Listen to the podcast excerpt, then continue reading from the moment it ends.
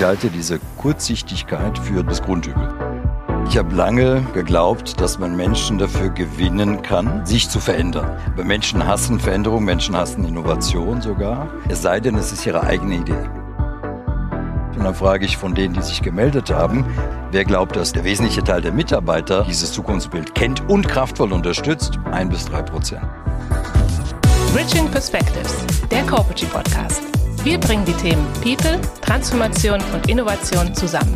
Mit unseren Gästen diskutieren wir darüber, wie wir Grenzen überwinden und Brücken bauen können, um Unternehmen und Mitarbeitende zukunftsfähig aufzustellen.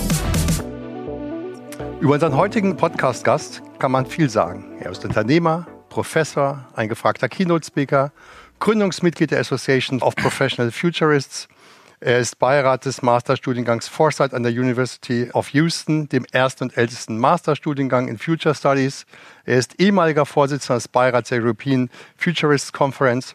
Und ein paar andere Dinge, die ich noch hätte sagen können, hat Piero gesagt, ich soll sie einfach noch nicht oder soll sie nicht nennen, sonst wird die Liste zu lang. Aber darüber hinaus, was viele gar nicht wissen, er ist durch und durch Heimat verbunden. Obwohl er immer wieder in der ganzen Welt unterwegs war, hat er die Gegend, in der er aufgewachsen ist, nie verlassen. Seine Eltern stammen aus dem ehemaligen Jugoslawien und haben sich, da er fünf Jahre alt war, im wunderschönen Rheingau niedergelassen. Gefragt nach seinen Hobbys nennt er neben Kraftsport den Radsport, was ich sehr gut finde, sowie sein intellektuelles Hobby Geschichte. Aber eigentlich hat er seine Leidenschaft zum Beruf gemacht, weshalb die Grenzen zwischen Berufsleben und Freizeit fließend sind. Wer eine glänzende Zukunft vor sich hat, erreicht mehr, ist glücklicher und sogar gesünder. Das sage nicht ich, sondern mein heutiger Gast, Pero Micic. Und er weiß, wovon er spricht. Denn Pero ist Zukunftsmanager. Seit über 30 Jahren beschäftigt er sich mit seinem Unternehmen, der Future Management Group, mit der Zukunft. Hallo Pero, herzlich willkommen. Hallo Ralf. Wir wollen ja heute ein kleines bisschen über die Zukunft sprechen. Und bevor wir damit anfangen, würden wir gerne so ein kleines bisschen dich mehr kennenlernen als das, was ich schon gesagt habe. Gibt es vielleicht etwas, was du über dich preisgeben kannst, möchtest, was vielleicht nicht überall steht, was ich noch nicht gesagt habe, was sich ein bisschen beschreibt. Es käme noch so ein Hobby wie Bogenschießen dazu. Ach ja. Das ist dann vielleicht so eine so ein Mittel aus Geschichte und Zielorientierung, Intuition, Meditation und so. Also mehr das japanische Bogenschießen oder? Äh, intuitives auf jeden Fall. Also ja. nicht das, mal ausgesprochen nicht das Hightech ja. Bogenschießen, sondern das ähm, hat jetzt keine bestimmte Heimat. Das japanische, da sind mir die Bogen, Bögen zu groß. Okay. Aber es ist schon ähm, dieses, diese wirklich starken Bögen aufspannen und das als, als, ja, als sozusagen als Fluss zu erleben. Ne? Genau. Ja. Genau. Ja, bringt ein bisschen auch Abstand, sagen wir, vom, vom Tag. Und ähm, dann kann man sich besser sozusagen auf die Zukunft konzentrieren, wenn man über die Zukunft auch mal nachdenkt. Und das ist ja so ein bisschen auch der Gedanke heute unseres Jahresauftaktes Bridging Perspectives in Challenging Times. Ist ja heute der 24. Februar, von daher ein ganz besonderer Tag mit dem Einmarsch ähm, äh, in der Ukraine vor, vor einem Jahr. Das hat ja nochmal vieles verändert und zeigt ja auch, in welch challenging times wir stehen. Aus der, aus der Corona-Pandemie noch nicht richtig raus, rein in die nächste Krise mit Folgekrisen, was ja eigentlich auch wieder bedeutet, dass es gar nichts mehr so ist, wie es, wie es, wie es mal war. ChatGPT kommt als nächstes. Also ich glaube, wir müssen uns daran gewöhnen, dass es nicht irgendwie ein Zurück gibt oder mal ein Normal gibt, sondern wir müssen gucken, wie schaffen wir heute die Welt sozusagen für uns als Unternehmen, als Organisation, als Mitarbeitende ähm, gut in den Griff zu bekommen, dabei aber nicht die Zukunftsfähigkeit zu vergessen. Wenn man mal in Richtung Zukunftsfähigkeit nachdenkt, wo würdest du sagen, stehen wir da heute, vielleicht im deutschsprachigen Raum? Die kurze Antwort ist äh, nicht da, wo wir stehen sollten und wollen. Wir waren über viele Jahre und Jahrzehnte sehr erfolgreich und haben gerne gelacht über das Neue. Das haben wir an vielen verschiedenen Stellen gemacht, angefangen Mitte der 90er beim Internet. Da sind ja viele Unternehmen immer noch dabei, das zu bewältigen. Dann sind wir in der Phase der Digitalisierung immer sehr skeptisch gewesen und natürlich datenschützend gewesen. Das war immer das Wichtigste. Jetzt kommt das, das bereitet sich seit Jahrzehnten vor, das, was ich Intelligentisierung nenne. Äh, da sind wir noch ganz am Anfang. Und schon wieder ist das Wichtigste, was wir dazu zu sagen haben, ist, was daran nicht geht, was daran gefährlich ist und so weiter und was man regulieren sollte. Ja. Ähm, wir waren sehr lange erfolgreich und hätten gerne, dass das einfach so weitergeht. In Gemütlichkeit. In Gemütlichkeit, in aller Ordnung. Ähm, man kann viel davon verstehen, wenn es keine Konkurrenz gäbe. Also wenn es nicht die Asiaten gäbe, die sogar sowas wie Disziplin an den Tag legen wollen oder müssen, wie auch immer. Auch in der heutigen Zeit. Auch in der heutigen Zeit, was ja bei uns vollkommen aus der Mode ist, ähm, die auch noch einen weiten Entwicklungshorizont vor sich haben, überwiegend, mal abgesehen von Japan, die ähm, hungrig sind, um das einfach ja. zu sagen. Und das finden wir bei uns weniger. Und im Vergleich zu den USA, die sind sagen wir, haben ihre eigenen Probleme, ja. ziemlich große sogar. Aber es gibt eben diesen, diesen Entwicklungsdrang dort auch. Und so haben wir eben Themen wie Elektromobilität, das bewältigen wir möglicherweise noch mit einem blauen Auge. Dann kommen autonome Fahrzeuge, wenn wir jetzt unsere wichtigste Industrie nehmen. Ja. Das werden die meisten nicht überleben.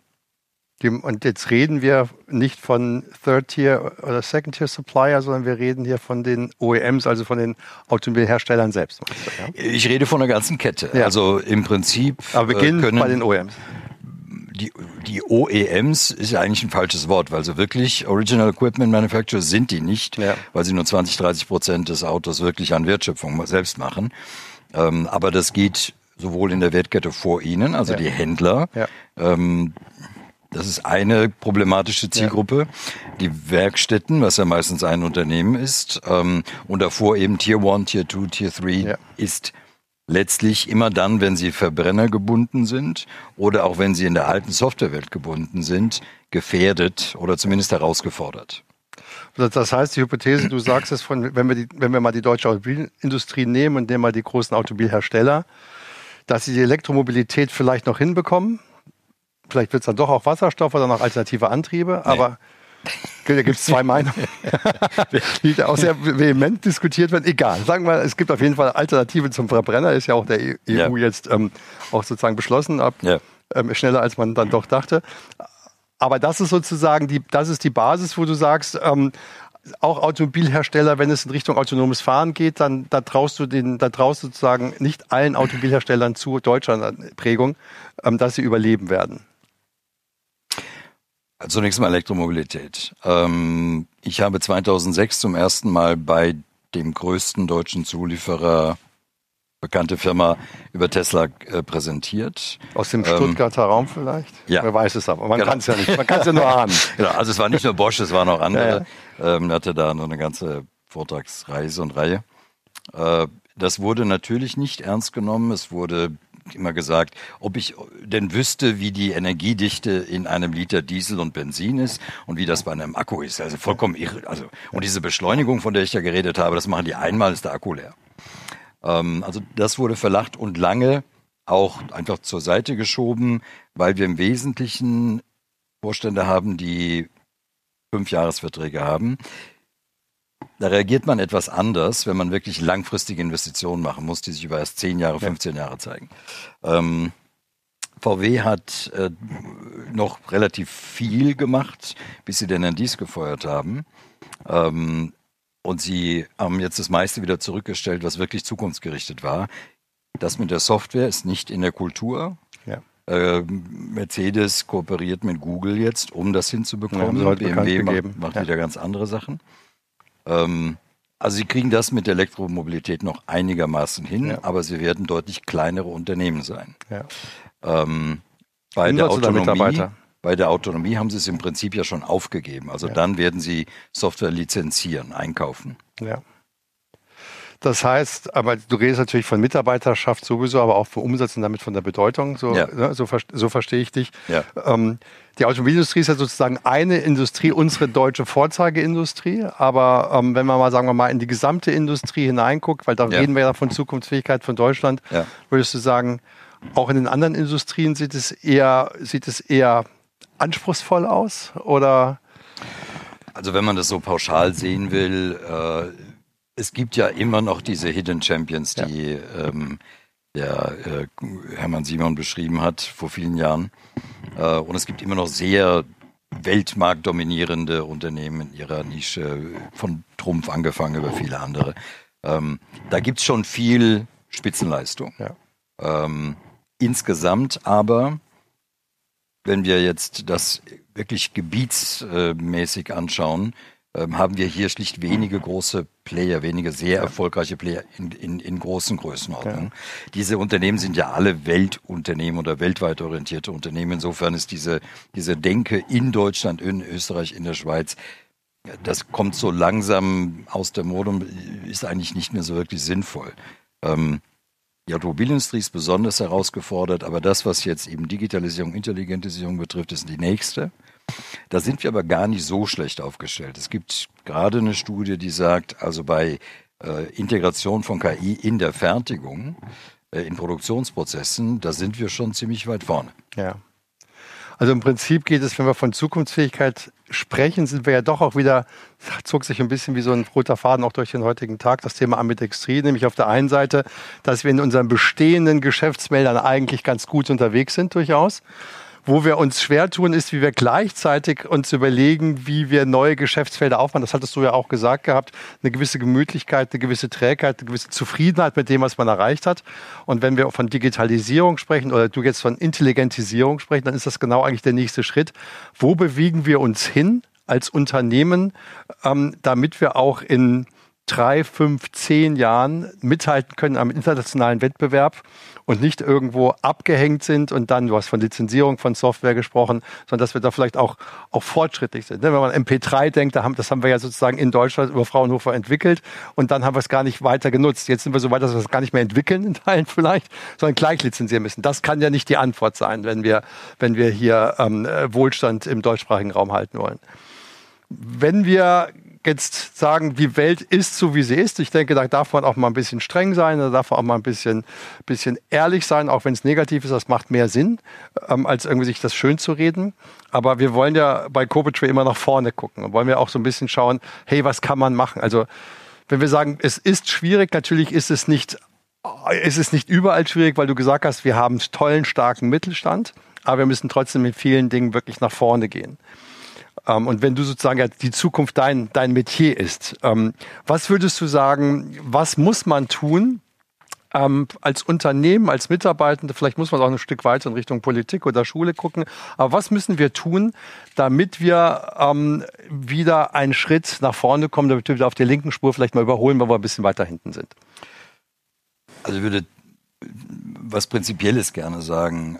Ich würde das immer stoisch angehen. Will heißen, was ich beeinflussen kann, das mache ich. Und dann unterscheide ich noch, ob ich irgendwo, also was ich ändern kann, dann unterscheide ich, ob ich irgendwo Einfluss habe auf andere Menschen. Das sind die, die ich führe oder für die ich irgendwie Vorbild bin oder eine Rolle spiele. Und dann gibt's eben die Politik und die Schulen und so weiter. Und ich glaube, das Prinzip muss sein, trotz dieser Politik, ähm, trotz überhaupt irgendeiner Politik und trotz dieser Schulen ja. unternehmerisch das Richtige ja. tun. Lebensunternehmerisch das Richtige tun, damit wir das nicht alle Last, damit wir nicht alle Last an die Selbstständigen und die, und die Unternehmer äh, bringen.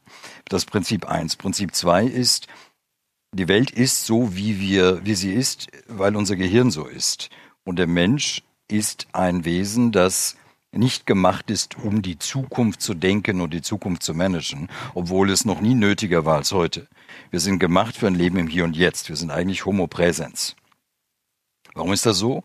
Weil dort, wo unser Gehirn entstanden ist, war es richtig, im Hier und Jetzt zu leben.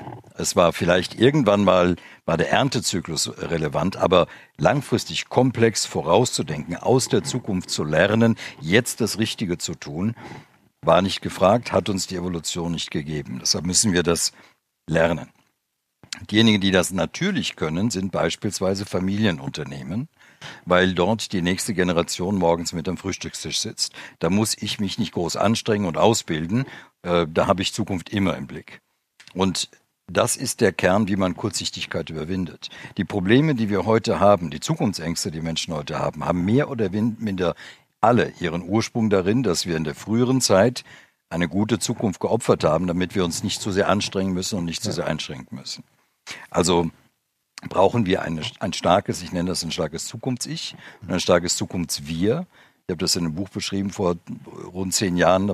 Das hieß, wie wir uns täglich die Zukunft versauen. Ich halte diese Kurzsichtigkeit für so das Grundübel. Ja. Und deshalb brauchen wir als praktisch Kontragewicht brauchen wir diese attraktive Zukunft, die wir für uns selbst und für unser Team, unsere Familie, unser Land, unsere Stadt haben. Das wiederum ist wieder schwer, weil wir sind ja kurzsichtig. Also brauchen wir Ideen, Vorlagen, Grundlagen, wie man das macht. Ähm, das, was ich dazu tue, was wir dazu tun, ist, wir nennen das Bright Future Business, eine Vorlage zu geben, wie man ein zukunftssicheres Unternehmen denkt. Ich, äh, bevor wir darauf eingehen, ich konnte eine, einmal zurück, weil du gesagt hast, in Familienunternehmen ähm, wird die Zukunft eher gelebt, weil am, am Frühstückstisch schon gemeinsam drüber gesprochen wird. Ja. Kannst du das nochmal kurz erläutern, was du damit meinst?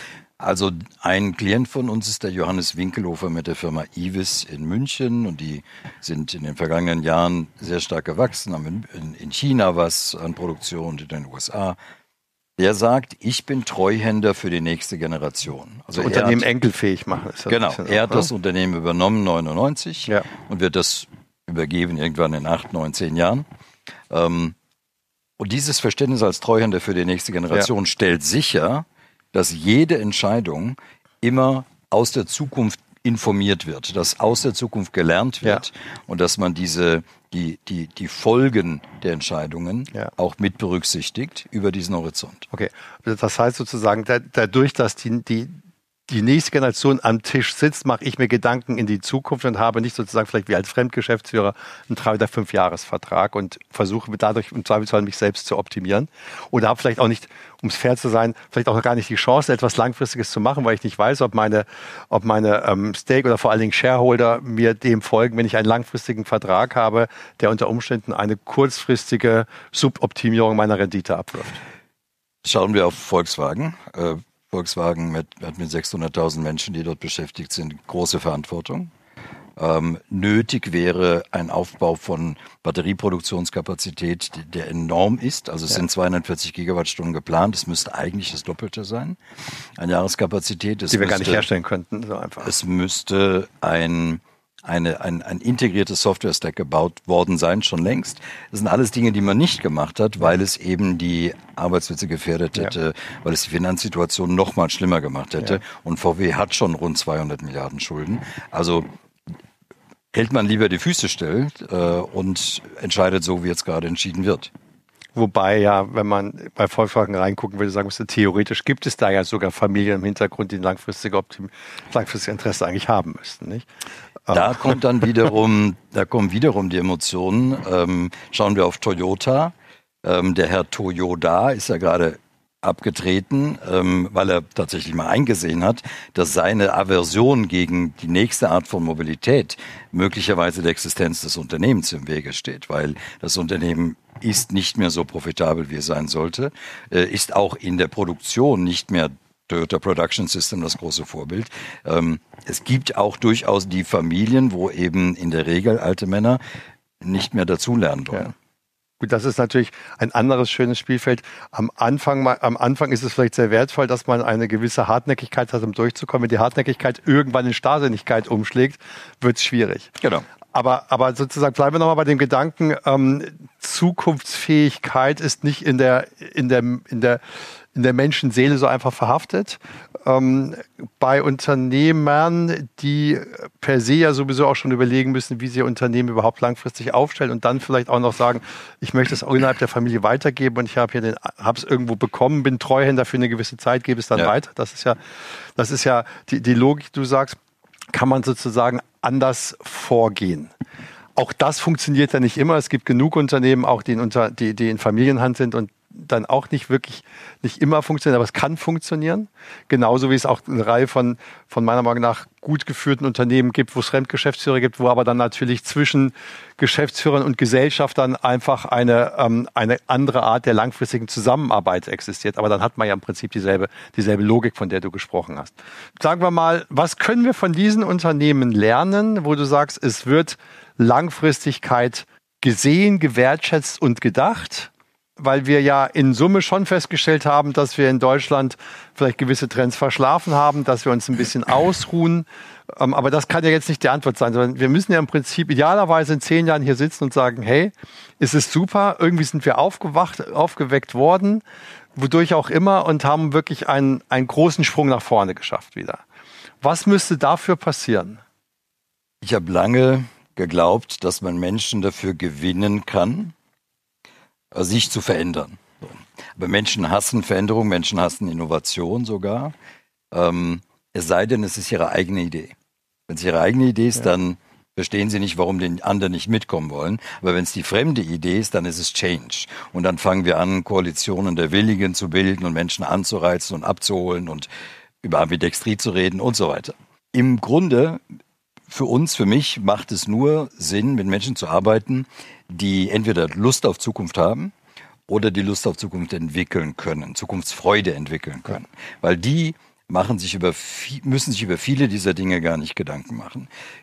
Und dann haben wir so etwas wie Ambidextrie, wenn man so will, weil wir Menschen im Unternehmen haben, die das aus, ja. ihre, aus ihrem eigenen Antrieb nach vorne bringen.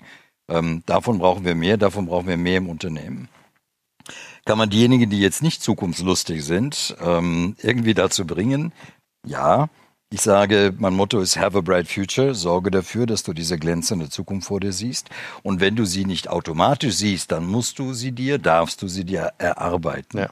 Ähm, und das ist aus meiner Sicht auch die erste unternehmerische Pflicht. Egal welches Unternehmen ich habe, ob ich jetzt nun die Innenstadtbäckerei habe oder die Software, äh, das, das Softwareunternehmen, das die Flughafensicherheit ähm, gewährleistet, was wir ja in Deutschland auch haben zum Glück.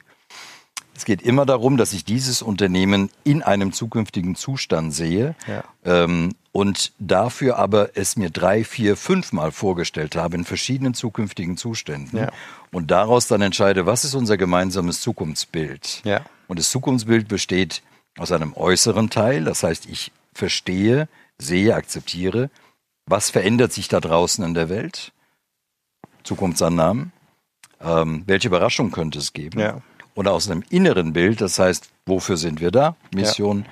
Wie sind wir darin einzigartig? Positionierung. Was wollen wir gemeinsam verwirklichen? Vision. Das ist die einzige nicht delegierbare unternehmerische Aufgabe. Jetzt könnte man sagen, ja, Mission, Vision Statement weiß jeder.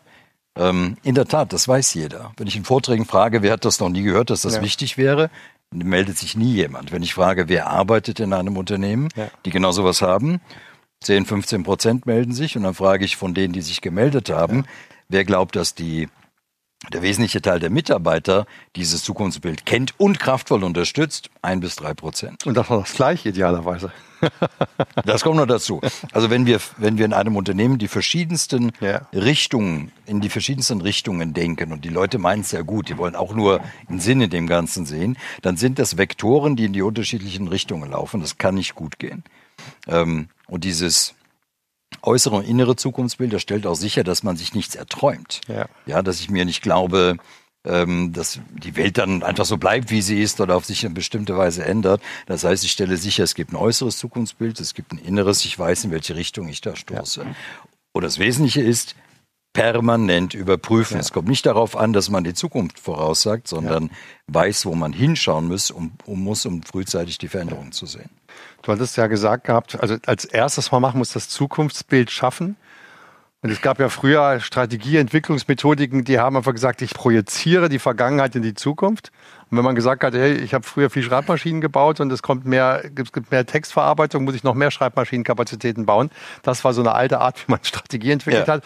Die ist natürlich krachend gescheitert. Ja. Ähm, aber viele denken immer noch, es war gut, also muss es auch gut sein. Und das ist einfach, glaube ich, ein extrem fataler Fehler. Deswegen muss man diesen Gedanken, den du gesagt hast, in Szenarien denken und zwar in Extremszenarien. Welches Szenario kommt, weiß sowieso keiner. Aber man bereitet sich besser darauf vor, wenn man einfach mal in drei, vier, fünf Szenarien denkt, so wie du es gesagt hattest, würde ich, sehe seh ich nämlich, halte ich für total wichtig und mit dem Verrücktesten auch mal auseinanderzusetzen, weil das Verrückteste kann kommen und dann kann man immer noch Wahrscheinlichkeiten definieren und sagen, okay, wie sieht's aus? Und dann ist das vielleicht auch eine, eine Alternative zu dem, was auch kommen könnte. Aber damit sich auseinanderzusetzen und damit eine Logik zu schaffen, wie die Welt aussehen könnte und da in dieser Logik seine eigene Zukunft zu finden und dann zu sehen, wo man steht, da gibt es ja sozusagen dann irgendwie, daraus kann sich auch eine Strategie entwickeln und das gibt ja dieses berühmte Gummiband und je nachdem, wenn das Gummiband zu straff ist, dann reißt's. Ja. Dann heißt, die Strategie wird nicht aufgehen und wenn es zu schmal ist, dann wird das Gummiband abfallen, dann wirst du nichts erreichen. Also du musst ja irgendwie so ein gut gespanntes Gummiband haben, was dann daraus abgeleitet sozusagen aus der Vision deine, deine Strategie wird. Ja. Jetzt hast du selbst gesagt, Strategie, ähm, Mission Vision, wie immer wir es bezeichnen wollen, leitet sich ja daraus ab. Ähm, ist unter Umständen, sagen viele haben es, haben es aber dann doch nicht wirklich. Was würdest du sagen, was sollte man tun, wenn man sagt, okay, ersten Schritt, wir sind jetzt mal bereit, in Visionen zu denken, uns mal zu öffnen für die Zukunft. Ähm, wie müsste man den nächsten Schritt gehen, um das alles so ein bisschen zu operationalisieren, weil es muss ja irgendwann in Action Points umgesetzt werden, sonst ist es ja alles nur, nur, nur schönes Papier. Ja. Äh, wir verwenden dafür unser älterer Modell, das an vielen Stellen gelehrt wird und von vielen Unternehmen verwendet wird. Ähm, um es einfach zu sagen, blaue Zukunftsbrille, wie beim Kapitän, Himmel, Wind, Meer, Strömungen, da kann ich nichts dran ändern, muss mich darauf einstellen und habe gute Annahmen idealerweise. Blaue Zukunftsbrille, die Frage ist, was kommt an Veränderungen auf uns zu? Ja. Ähm, und da geht es eben nicht um Szenarien, sondern ich brauche klare Zukunftsannahmen. Man kann ein Unternehmen nicht primär auf der Basis von Szenarien führen und aufbauen. Ähm, das sagt die theoretische Zukunftsforschung immer so. Ähm, aber nach den Szenarien brauchen wir konkrete Zukunftsannahmen. Also, um es konkret zu machen, wann wird autonomes Fahren so wirkungsvoll eingesetzt, in unserem Gebiet, dass die Zahl der Autos drastisch zu fallen sinkt, die jährlich verkauft werden. Das ist nämlich einer der Kipppunkte, die ja. wir vor uns haben. Ja. Und jetzt gibt es Leute, die sagen, das kommt nie. Es gibt Leute, die sagen, das kommt demnächst. Ähm, wir gehen davon aus, das passiert noch vor dem Ende des Jahrzehnts. Frage zwei: Was könnte uns überraschen? Also Aristoteles, es ist wahrscheinlich, dass was Unwahrscheinliches passiert. Wir nennen das die rote Zukunftsbrille. Das ist beim Segeln wäre das Blut, das fließt, das Feuer, das brennt, wenn Piraten das Schiff angreifen. Was kann passieren? Und es kann eben passieren, dass wir uns mit unseren Annahmen täuschen.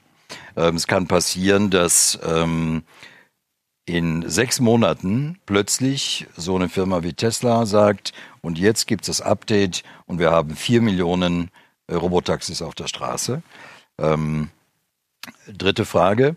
Welche Chancen haben wir? Was könnte man aus unserem Unternehmen machen? Was würde jemand machen, der das Unternehmen kauft, der, der ganz anders drüber denkt, der ganz anders handelt, der nach ganz anderen Prinzipien handelt? Wenn uns der, der sich irgendwelche Kernkompetenzen wahrscheinlich ausgesucht hat, warum er es gekauft hat. Der reiche, intelligente, aggressive Chinese uns ja. kauft, was würde der draus machen? Was würde die, was würde Apple aus unserem Unternehmen machen? Tesla aus unserem Unternehmen ja. machen? Damit man da offen wird. Das sind diese, wir nennen das Kandidaten. Das Wort Szenarien reservieren wir für die äußere Welt. Ähm, und das braucht dann ein, ein Finden, ein, ein ja. Finden der Überzeugungen. Ähm, das braucht man alles nicht, wenn jemand schon mit voller Kraft eine Überzeugung hat, die muss man dann nur prüfen. Ja. Aber das ist der Weg, mit einem Team auch Alternativen zu diskutieren und die Leute inklusiv mitzunehmen. Ähm, und dann kommt die, das ist die grüne Phase, die nenne ich dann, das sind dann die fruchtbaren Länder, zu denen man segeln könnte. Da muss man sich entscheiden, zu welcher Insel, zu welchem Land wollen wir segeln, die mit dem schönsten Strand oder Sonnenschein, gelbe Zukunftsbrille. Und dann kommen die Entscheidungen. Wofür sind wir da? Eben, das kann man Mission nennen. Wie sind wir darin einzigartig? Positionierung. Und was wollen wir gemeinsam verwirklichen? Da kommen dann noch Kultur und Geschäftsmodell. Aber diese normativen Entscheidungen sind dann dran. Und wer das ernst nimmt, ähm, der weiß, dass das das mächtigste Werkzeug ist, mit dem man führt. Wenn eine Firma Facebook. Was ist das mächtigste? Das, die Vision oder, oder? Diese, dieses, diese drei, Dreifaltigkeit, wenn man so will, Mission, Positionierung, Vision. Ja. Wenn eine Firma Facebook die Mission ändert, weil sie verstanden haben, dass sie sehr wohl ja. genutzt wurden, um dafür zu sorgen, dass der Brexit stattfindet und dass Trump Präsident wird, ähm, dann sieht man an denen, wie ernst die ein, ein Mission, eine Mission nehmen, eine ja. Mission nehmen, ja. einen Auftrag nehmen. Wenn eine Firma Tesla sagt, We accelerate the transition to sustainable transport and energy. Und dann senken sie die Preise, wie sie es gerade gemacht haben. Vollkommen kontraintuitiv. Die meisten Leute werden da denken, werden Preise immer weiter erhöhen. Nein, sie senken sie weiter und zwingen alle anderen, die Preise zu senken, weil es ja. darauf ankommt, möglichst viele Autos ja. und nicht den maximalen Gewinn zu erzielen. Ähm, also Market da Share. Ist dann, da ist dann ein da kann dann ein Komma in einer Mission kann den Unterschied machen. Das ist wie existenzieller Code. Dann nimmt man das ernst. Allerdings. Wir haben, wir haben zwei Dinge gelernt. Ähm, das eine, dass du am Eltvilla-Modell gesagt hast, wahrscheinlich, wo du herkommst, bist. Ja? ja. Und das zweite ist, dass Eltvilla am Rhein liegt. Also damit ist auch klar, wohin, wohin das, ähm, äh, wo, warum das, das, das, das Schiffsbeispiel gewählt wurde. Ja gut, Segeln auf dem Rhein ist harmlos. Also ich ja. meine schon Hochsee. ähm, wir haben ja Bridging Perspectives und ja. das heißt für uns ja immer Innovation, Transformation und People. Und ähm, wir haben jetzt, sagen wir mal, viel über das Thema Innovation gesprochen, wenn ich das Strategie, ja. Vision, Bild mal so nehme.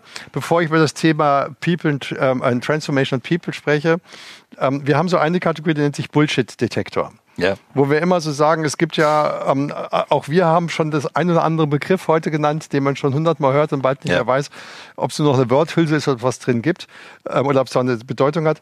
Gibt es ein Wort, wo du sagst, das würdest du am liebsten gar nicht mehr so oft hören, weil es so ausgehöhlt wurde mittlerweile? Och, gibt's etliche. Ja. also äh, auf, äh, aufregend äh, neg im negativen Sinne ist, worüber ich mich aufrege, ist, ähm, dass die Leute für Zukunft immer nur zwei Extreme im Kopf haben. Entweder geht es um Zukunftsforschung, also da geht es darum, die Zukunft vorauszusagen, wissen, dass das überhaupt nicht geht. Nein, es geht immer um Annahmen. Das sind großes Miss ja. Missverständnis. Dann, dass die Leute sagen, wie kann man denn sein Leben zehn Jahre in die Zukunft planen oder sein Unternehmen zehn Jahre in die Zukunft planen? Es geht nicht darum, es zehn Jahre in die Zukunft zu planen. Es ja. geht darum zu bestimmen, wo das, wo das Zielbild ist, das Zukunftsbild ist und dann agil darauf hin zu, ja. zu arbeiten. Oder einen äh, Korridor zu haben zumindest. Ne? Genau, dann rege ich mich, da, ja so eine Anziehungskraft, ja, haben, so, so ein Attraktor, wenn man so will. Ähm, dann finde ich es natürlich ein bisschen ähm, ent, entlarvend, wenn man dann sagt, ähm, wir müssen out of the box denken. Ja, es ist genau das Gegenteil von outside the box. Das sind so Dinge, über die man sich aufregen kann. Okay, und out of the box und für dich ähm, und outside the box heißt? Out of the box heißt, ich nehme was Fertiges aus der Box. Ja. Outside the box heißt, ich muss außerhalb der Box etwas denken. Ja. ja. Und deine Logik wäre ähm, Natürlich outside ist. Genau, damit du mal ganz woanders. Wobei, Ambidextrie, outside the box, inside the box ist ja durchaus auch, äh, kann ja durchaus was Sinnvolles sein. Gut, aber es, ja. bedeutet, es bedeutet überhaupt erstmal, dass du im Kreativitätsprozess mal in andere Dimensionen kommst. Ne? Das ist ja, glaube ich, immer. Wenn es angesagt ist. Es gibt ja, ähm, was mich, kann man auch sagen, es gehört zu den Bullshit-Punkten. das heißt ja gerne, ähm, lass die Leute immer alles in Frage stellen. Ja. Jede Idee, ähm, muss äh, auf den Tisch kommen und geprüft werden und bearbeitet werden. Ähm, ich glaube, dass zu beobachten, dass solche Vorschläge, Forderungen immer von Menschen kommen, die noch nie Verantwortung für andere äh, Gehälter gehabt haben, und zwar aus persönlicher Tasche beziehungsweise aus eigenem Unternehmen zu zahlen. Es ist geradezu die Katastrophe. Es ist das, das Schlimmste, was einer konsequenten, fokussierten Strategie passieren kann, den größten Teil der Zeit, ist neue Ideen. Also es bra braucht beides, Outside wie auch eben Inside. Das ist dann aber, wenn ich richtig verstehe, ist dann der Teil der Execution irgendwann. Wenn du dich für etwas entschieden hast, musst du natürlich regelmäßig reflektieren. Genau. Aber für das, für das du dich entschieden hast, musst du dann sozusagen auch konsequent umsetzen. Ja. ja das es gibt noch einen Punkt. Ja. Ähm, gerne wird auch, wird auch ja, also ich will jetzt nicht über War äh, of Talent und War for Talent, ja, ja, ja. ja, ist auch wieder das Gegenteil voneinander. Aber es gibt so die Idee, man müsste ähm, so, so jede Form von, von Management zumindest mal ja. weglassen. Und da nimmt man gerne so Unternehmen wie Morningstar. Also wenn klar ist, ich mache passierte Tomaten, dann weiß ich, wie die Qualität ist, wo die hin sollen, wie die verpackt werden. Da ist am Produkt ist klar, was der Qualitätsstandard ist und dann können sich alle organisieren, um das perfekt zu machen. Ja. Ähm, läuft bei Tesla übrigens so, da arbeiten 80 Prozent der Menschen am Produkt, es gibt kaum Manager. Wenn ich aber so ein Geschäft habe wie ihr oder wie wir, dann ist das im Grunde genommen eine ein metaphysisches Konzept, das immer wieder verteidigt werden muss, damit es fokussiert bleibt, sonst ja. rennt es immer wieder auseinander. Ja. ja. also deshalb geht das nicht einfach so, dass man dann alles Mögliche zulässt an Ideen und an Initiativen. Na, ich glaube grundsätzlich, dass ähm, über alle Dinge, die wir heute gesprochen haben, die wir ähm, jetzt hier auch gerade besprechen, ähm, dass man immer stärker differenzieren muss. Also dieses, dieses äh, New Work ist da für alles gut, damit extrem muss jedes, ist für alles, das ja. die Wahrheit. Man muss immer in die Branche gucken, man muss, man muss eigentlich in die Unternehmensstruktur reingucken, ähm, wo man gerade steht ähm, und, und, dann schon etwas differenziert das Ganze, das Ganze betrachten, über einen Kamm scheren äh, funktioniert nicht. Funktioniert auch in der, in der, Volkswirtschaft schon lange nicht mehr, ähm, auch jetzt hier, auch, auch, auch aktuell nicht. Also von daher, ich glaube, da muss man sehr differenziert sein. Aber du hattest vorhin auch gesagt, okay, wir müssen ja irgendwann, wenn wir die Strategie sozusagen haben und gehen dann in die Execution hinein, ähm, dann hat das ja sozusagen zwei fundamentale Dinge. Das eine fundamental ist, wir müssen die Mitarbeiter mitnehmen. Mitarbeitenden mitnehmen. ähm, dann sind wir, sagen wir mal, so im People-Bereich drin. Da kommst du auch in Qualifikationen und Fähigkeiten, was man vielleicht verändern muss. Aber bleiben wir vorher noch mal kurz im Transformationsbereich, weil das ist kein Change, wo wir sagen, wir bei Change gibt es eher einen Anfangs- und Endpunkt. Das ist ja, Transformation ist ja etwas Permanentes, nie Endendes. Ähm, und das ist auch die Agilität, die man von Strategien heutzutage braucht, weil man ja doch eher auf einen Anziehungspunkt arbeitet als, als auf einen Zielpunkt. Was würdest du sagen, in Transformation, wenn wir zukunftsfähiger werden möchten als Unternehmen, als, als, als, Gesellschaft, als Mitarbeiter, als Individuum. Was könnten wir vielleicht so tun? Was sollten die drei Dinge sein? Es würde eins schon reichen, oder sagen wir zwei. Häufig versteht man das so, Geschäftsleitung, Vorstand, vielleicht erweiterte Führungskreis entwickelt was, ähm, kommuniziert dann und dann werden Aufgaben verteilt, wer macht was. Äh, zum einen, natürlich kann man das inklusiver machen, aber es ist schon richtig, dass es nicht so sehr viele machen. Also diese alten Ideen von bring das ganze System in einen Raum und es ergibt sich dann schon die Vision und die Mission. Das fühlt sich gut an und klingt gut, aber das ist strategisch hochgefährlich.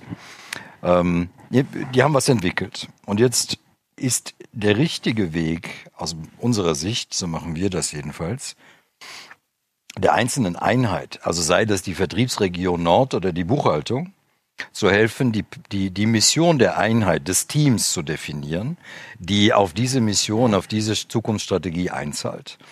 Äh, denn jedem Menschen ist die eigene Mission viel näher, emotional näher, auch logisch näher, sachlich näher. Ähm, und dann ist für die Buchhaltung möglicherweise die Mission, ähm, Entscheidungen zu verbessern. Entscheidungsinformationen bereitzustellen, ist das, was sie dafür tut. Und die Vision ist, wie gut wollen wir in dieser Mission geworden sein? Und dann kann man das auch für jeden einzelnen Menschen tun. Das ist das dann in der Regel nicht eine Mission, sondern mehrere. Was ist meine Mission als ähm, Feel Good Manager in der Company, wenn es sowas gibt?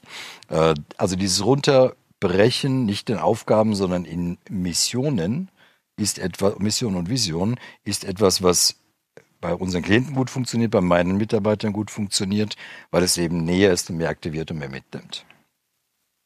Und stabiler ist. Äh, das zweite, ich verspreche meinen Mitarbeitern Folgendes.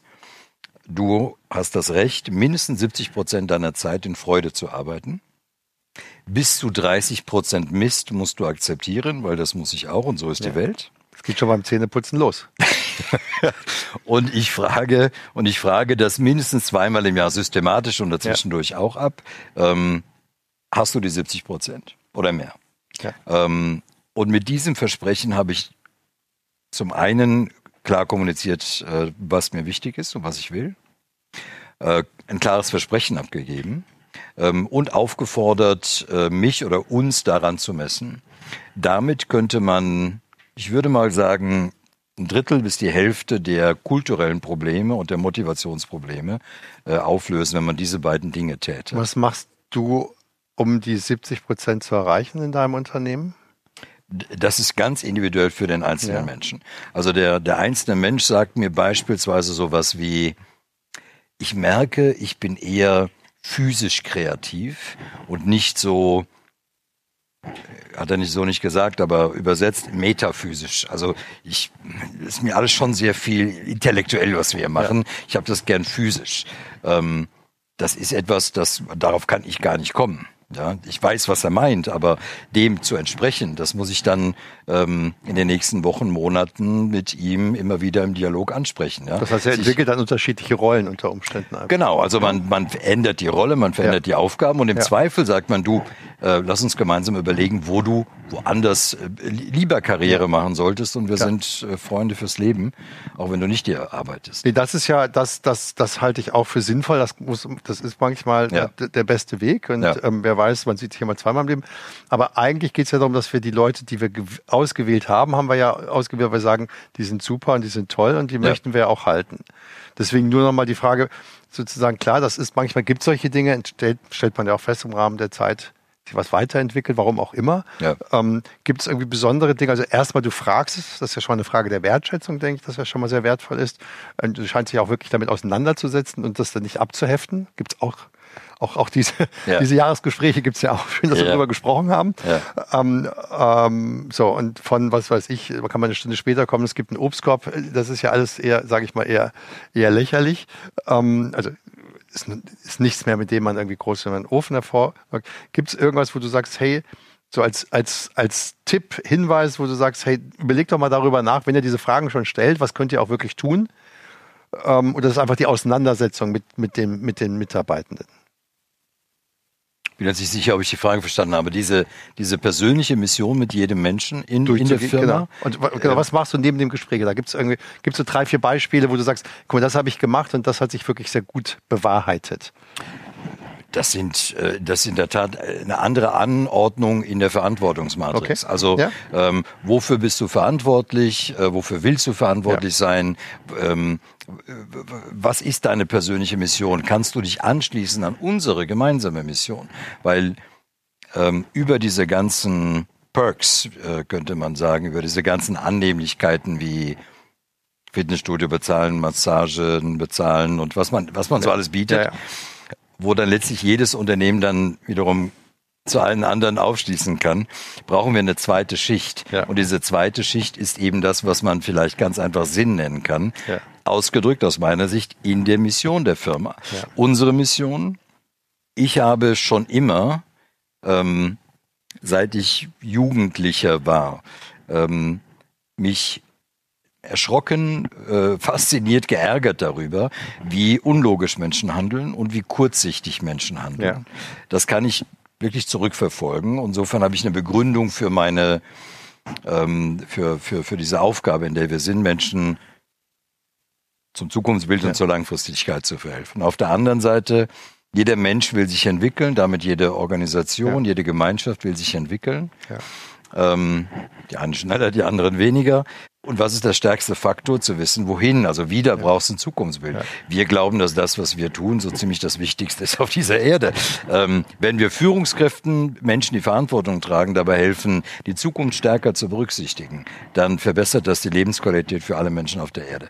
Und wenn jemand zu uns kommt und kann damit nicht wirklich, kann das nicht nachfühlen. Dann fair enough. Ja. Welche Qualifikation, so vielleicht als Abschlussfrage, ja. bevor wir mal vielleicht ein bisschen Closing Takeaways mitnehmen, würde ich gerne noch mal kurz fragen, welche Qualifikationen glaubst du brauchen wir in Zukunft? Worauf sollten wir mehr Wert legen in unserer Ausbildung, im Studium, in der Weiterentwicklung, wenn wir auch schon im Berufsleben tätig sind?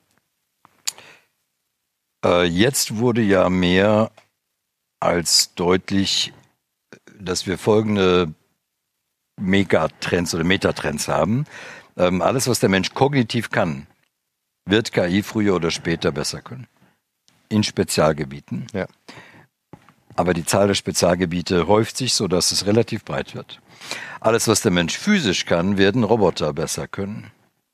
Was ist eigentlich unsere Aufgabe noch? So, unsere Aufgabe ist zum, zum einen dafür zu sorgen, dass wir die Chefs bleiben, also der KI und der Roboter. Äh, und zum anderen das zu sein, wenn man so will, sich strategisch zu positionieren in diesem Wettbewerb, den wir ja selbst geschaffen haben, ähm, dort, wo uns dieser Wettbewerb gar nichts kann, nämlich ja. Mensch sein. Und dann aber nicht einfach nur Mensch sein, sondern ein exzellenter Mensch zu sein. Also alles das, was Menschsein ausmacht, als Ausbildung zu verstehen oder als Qualifikation zu verstehen. Das heißt, ähm, ethisches Handeln, logisches Denken, äh, Selbstführung, Veränderungs, nicht nur Fähigkeit, sondern auch Veränderungslust, Entwicklungslust, Unternehmertum, ähm, ethisches Verhalten habe ich schon gesagt, emotionale Intelligenz, soziale Intelligenz, wie wir es früher genannt haben. Ähm, das sind Qualifikationen, die wir brauchen als exzellente Menschen. Und dann ist unsere Rolle darin gesichert. Wir, wir haben leider nur deshalb Angst oder wir haben nur deshalb Angst vor diesen ganzen neuen Technologien, weil wir abhängig beschäftigt sind, weil viele abhängig beschäftigt sind und Angst um ihren Arbeitsplatz haben. Ähm, die, wir werden über Arbeit, Einkommen, Beschäftigung, Beruf, Job noch ganz neu nachdenken müssen und nicht in allzu ferner Zukunft, weil die abhängige Beschäftigung ist nicht der Weisheit letzter Schluss. Deshalb ist Unternehmertum oder unternehmerisches Handeln eine der Fähigkeiten, die wir trainieren müssen. Und nichts von denen, die ich jetzt genannt habe, die Liste ist noch länger, wird wirklich trainiert und ausgebildet. Fast unter Umständen Unternehmertum, nicht sogar vieles von dem, was du gesagt hast, zusammen?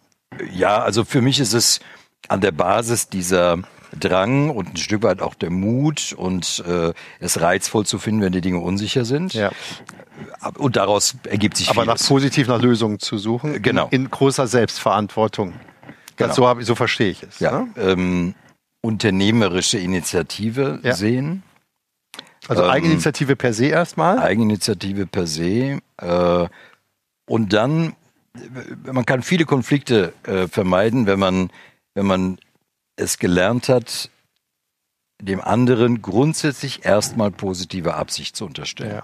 Das sage ich jetzt so schnell und harmlos, aber es ist sehr bedeutend, auch für eine Unternehmenskultur. Wenn ich das schaffe, dass ich auch man in der Familie gegenseitig daran erinnert, ja. unterstellen mir erstmal positive Absicht und dann ja. gibt es vielleicht noch Ausnahmen. Ähm, das sind so zwei Qualifikationen, die nicht wirklich als Qualifikation oft gesehen werden, aber es sind die Fähigkeiten, die wir brauchen. Also positives, po, also positive Absicht unterstellen, was war das zweite? Das erste war äh, unternehmerische Unternehmerisch Initiative. Sein. Ja. Das sind ja im Prinzip, wir haben angefangen, du hast gesagt am Anfang, dass du viel siehst, dass sagen wir mal, viel, zu, viel Zukunftsangst Angst vorhanden ist. So und ähm, die Antwort vielleicht darauf wäre zu sagen, lass uns erstmal positive Absicht unterstellen, auch die Zukunft könnten wir ja sagen, die Zukunft kann positiv sein. Lass uns positive Zukunft unterstellen und lass uns mit einer, mit einer, mit einer unternehmerischen Eigeninitiative versuchen, diese Zukunft aktiv zu gestalten. Dann würde ich sagen, ähm, wäre das sozusagen das, die Takeaways von dem ähm, wunderbar wieder sehr kurzweiligen Gespräch, das jetzt leider enden muss. Und darf ich ganz herzlich bedanken, dass du hier heute da warst. Danke dir. Vielen Dank. Vielen Dank, dass ihr zugehört habt.